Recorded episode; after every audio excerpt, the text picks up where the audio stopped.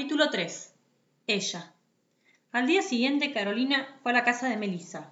Dentro de dos días iba a haber una fiesta en la escuela y todavía ninguna de las dos había decidido qué iba a ponerse. Para esos casos, Caro siempre se vestía con la ropa de su amiga. Melissa era su consejera y jamás la hubiera dejado ir a la fiesta vestida como para salir a andar en bici, que era como Carolina hubiera estado más cómoda. De ninguna manera. Melissa adoraba prestarle sandalias, polleras, tops, remeras todo lo necesario para transformarla, al menos por una noche, en una mujer fatal, como ella decía, y como Caro nunca se sentía. Esta, además, era una fiesta especial, porque Melu había conseguido que Gastón, el chico con el que salía desde hace dos semanas, llevara a un amigo para presentarle a Carolina. Decididamente se tenía que esmerar. Carolina y Melissa eran amigas desde la primaria, compañeras y amigas inseparables. Desde el primer día de clase, cuando la maestra de primer grado, tironeándolas del brazo, les había sentado juntas, quedaron una al lado de la otra y no se separaron más. Nadie podía entender cómo eran tan amigas porque la verdad es que no tenían nada en común. Carolina era bastante estudiosa y cumplidora, y Melissa era un tiro al aire, que siempre se olvidaba todo y llegaba a los exámenes con lo justo. Melissa hablaba hasta por los codos y Carolina era bastante callada. A Melissa siempre le gustaba algún chico y a Carolina nunca le gustaba ninguno. Así que Melissa había tenido ya un montón de novios y Carolina ninguno. A Melissa le gustaban los recitales, a Carolina el cine, a Carolina le gustaba leer y a Melissa la música. A Melissa le gustaban las minis y a Carolina los pantalones, a Carolina las zapatillas y a Melissa los tacos. Y así con todo. La lista era interminable, pero se adoraban. Imposible pelearse con una sin pelearse con las dos y ni pensar en hablarle mal a una de la otra. Eran capaces de morder al que se atreviera. De hecho, en cuarto grado, Melissa le había pegado un mordiscón a un chico porque había dicho que Carolina era una tarada porque se la pasaba leyendo. Y eso que Melissa jamás había podido pasar de la segunda página de ningún libro. En una sola cosa se parecían, eran unas románticas incurables. A las dos les encantaban las historias de amor y lloraban a mares viendo películas tristes. Las dos estaban convencidas de que un día el amor de sus vidas les tocaría el portero eléctrico para llevarlas a pasear en un caballo blanco por las praderas. Pero mientras Carolina prefería sentarse en su casa a esperarlo, Melissa, por las dudas, iba probando con los chicos que tenía a mano porque nunca se sabe. Ella soñaba con que Carolina se pusiera de novia con un amigo de su novio, y así serían cuatro amigos y podrían salir juntos. Y todo seguiría como hasta ahora, pero con novios, después maridos, después hijos, amigos de los hijos, y quién sabe, también novios entre sí. Así que cada vez que salían con un chico, Melissa le pedía un amigo para Carolina. Hasta entonces nunca había tenido éxito, pero esta vez estaba segura de lograrlo, porque al amigo lo había evaluado con sus propios ojos y estaba buenísimo. Carolina no se iba a poder resistir. Mientras Caro se probaba toda la ropa del placar, llamaba a Stone para reconfirmar por séptima vez la presencia de Bruno en la fiesta. Escúchame, tu amigo va seguro, ¿no? le preguntaba a Melissa por teléfono. ¿Pero te dijo? Bueno, vos por las dudas volví a preguntarle. Mientras hablaba, le hacía señas desesperadas a Carolina de que se iba a ir, pero Caro la miraba indiferente y con los dedos como tijera le decía que cortara. Claro que Carolina va. ¿No te digo que me voy a dormir a su casa? Bueno, ¿me llamás mañana? ¿A qué hora? No, a esa hora tengo gimnasia. ¿No te acordás?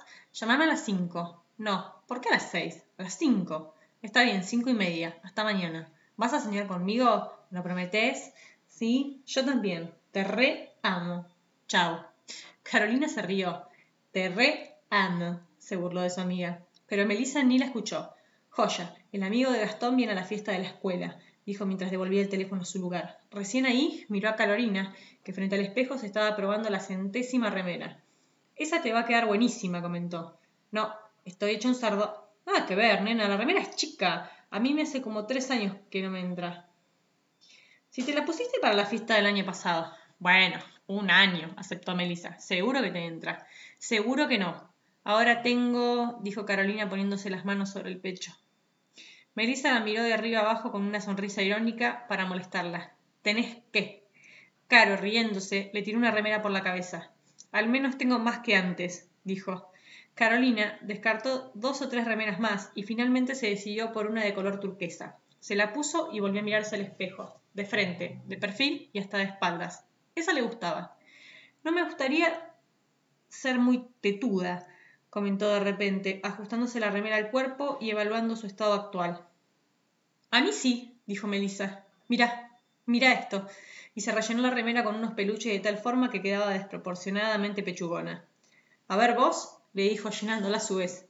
Las dos se pararon frente al espejo para evaluar su nuevo aspecto. Era de verdaderamente ridículo y empezaron a reírse a carcajadas. Es un asco, concluyó Caro tirando los peluches otra vez sobre la cama. Prefiero quedarme como estoy. Cuando recuperaron el aire de la risa, Carolina decidió que se iba a poner la remera turquesa con su pollera negra y las sandalias, a pesar de que Melissa opinaba que no combinaban para nada. Pero era sabido, en gustos nunca se iban a poner de acuerdo. Caro, no sabes lo que es el amigo de Gastón, volvió sobre el tema Melissa. ¿Estás fuerte? Un cañón. Carolina se rió. A ver, definime cañón, dijo. Alto como así. Melissa se paró para señalar con exactitud la increíble estatura del chico rubio, va, castaño, rubiecito, con un mechón que le cae así, como de costado, quemadito. Bueno, eso la semana pasada, pero capaz que le dura. Un cachote de espalda como así, porque el chabón juega al rugby, mucho músculo por todos lados y detrás, uff, una locura. Veo que ni lo miraste. Bueno, es que te juro que no lo podés dejar de ver. Ojos, eso sí que no le miré, ¿ves? Para mí los ojos son lo más importante, dijo Carolina. Bueno, que te lo presente, se los miras rápido y después no lo soltás más. ¿Eh? Mirá que van a estar las taradas esas de primero B. Jessica. Jessica y las otras minitas. Estoy segura de que en cuanto lo vean se le tiran encima. Bueno, él tendrá que elegir. Melissa saltó como un resorte. Siempre pasaba lo mismo. Ella se mataba para encontrarle un chico y Caro no mostraba el más mínimo interés. ¿Ves que sos tonta, nena? Te lo traigo servido en bandeja y me decís, él tendrá que elegir. Él no tiene nada que elegir, porque yo ya elegí por él, y te elegí a vos, que sos mi amiga, y listo. Te lo transás el sábado y otra cosa. Te olvidaste de un detalle. Si me gusta, aclaró Caro. Mejor que te guste. Yo soy algo así como tu hada madrina, así que confía en mí. Y haz lo que yo te diga, porque al paso que vas, al príncipe azul, no lo vas a encontrar ni en los dibujos animados. Suerte que te tengo a vos. Sí, dijo Meli. Suerte que me tenés a mí. Y esta vez estoy segura de que la pegué. No volvieron a hablar de Gastón ni de su amigo. Carolina trató de explicarle a Melissa los ejercicios de matemática. Esto no tenía solución. No sabía que era más difícil, que Melissa entendiera los ejercicios que Caro le explicaba o que Caro se enamorara de los chicos que Melissa le presentaba. Nunca había tenido éxito en ninguna de las dos cosas. Recién cuando esa noche Carolina se sentó frente a su computadora se acordó de Gusano empantanado. Le hubiera gustado encontrarlo, no porque tuviera nada especial que decirle, ni siquiera porque le gustara chatear con él. Pero el gusano ese se había hecho el gracioso y ella había quedado como una tonta. Eso sí no lo soportaba. Tal vez tuviera alguna posibilidad de revancha. Prendió la compu, revisó rápidamente los nombres de los que estaban conectados. El gusano no aparecía. Leyó. Y este es mi último... Un mensaje sin nombre y bastante largo. Pasó rápidamente los ojos por la pantalla para ver si era algo interesante. Toda la tarde, te estuve buscando toda la tarde, pero por lo visto no te conectaste nunca o no me quisiste contestar. Siempre existe esa posibilidad. El corazón le dio un vuelco. ¿Sería o no sería? Siguió leyendo tan rápido como pudo. Este es mi número. Este es mi último intento. Uno, porque me estoy cayendo de sueño y mañana tengo prueba de historia. Y dos, porque además de empantanado soy orgulloso, y si no me querés contestar, no voy a andar insistiendo para nada. Era, no tenía ninguna duda, por lo empantanado y también por la forma tan cariñosa. Los dedos le temblaron sobre el teclado. Habrás visto que no puse tu nombre al principio, porque estoy seguro de que te vas a dar cuenta de que este mensaje es para vos. Y la verdad es que si no te das cuenta de eso, ni siquiera me interesa que lo leas. Yo creo que todos los mensajes del mundo están dando vuelta por el aire y que cada uno recibe el que tiene que recibir. Y si no lo recibe es porque no lo tenía que recibir y está todo bien, porque seguramente recibirá otro. Pero si lo recibe, bueno, eso quiere decir que ese mensaje era para él o ella y que sí tenía que recibirlo. ¿Me seguís? Va, capaz que ni siquiera estás ahí. Estoy, estoy. No te frenes, por favor, pensó Caro casi en voz alta. No podía creer que el gusano opinara lo mismo que ella sobre los mensajes y sin haber hablado nunca. ¿No sería una broma? ¿Pero de quién? Solo Melissa sabía estas cosas, y Melissa no era el gusano, obvio. Suponiendo que todo esto es como debe ser, que vos estés ahí, que te des cuenta de que el mensaje es para vos y que decías leerlo hasta el final, te voy a decir lo que te quise decir durante todo el día, o sea, nada. Carolina se rió. Era muy tonto. O sí, va, quería pedirte disculpas porque ayer estuve grosero al pedo, al gas, perdón. No sé por qué hice eso. En realidad, la mayoría de las veces no sé por qué hago lo que hago, como todo el mundo, pero como no me copa la psicología, prefiero seguir en la ignorancia y ver qué pasa. Eso era todo. Pedirte disculpas y contarte que gracias a vos abandoné definitivamente el hábito de comer caca. Carolina no entendía nada, o mejor dicho, no entendía qué le estaba pasando. Carolina no entendía nada, o mejor dicho, no entendía qué le estaba pasando. Por un lado, nunca había escuchado a ningún chico decir esas cosas, y menos que menos, pedir disculpas por una broma. Pero por el otro, el pibe era bastante insoportable, y no estaba segura de si lo bancaba. Veo que estoy hablando solo, así que mejor me voy a dormir. No sé si te dije que mañana tengo prueba de historia. ¿Cómo te van los dioses del Olimpo? Cierto que estoy hablando solo. Capaz que mañana vuelva.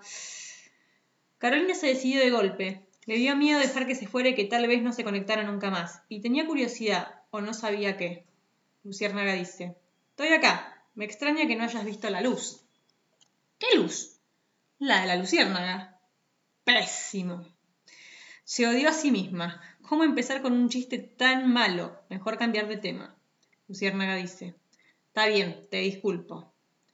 ¿No podemos hablar de otra cosa? Odio disculparme cuando me están escuchando o leyendo, claro.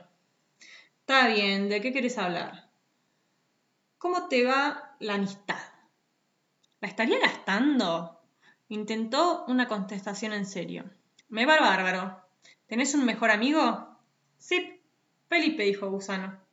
Carolina no supo cuánto tiempo había pasado chateando con el gusano, hasta que su papá, a los gritos, le dijo que apagara la luz de una vez. Tuvo que desconectarse de golpe, pero quedaron en volver a hablar al día siguiente. Esta vez no necesitaba ninguna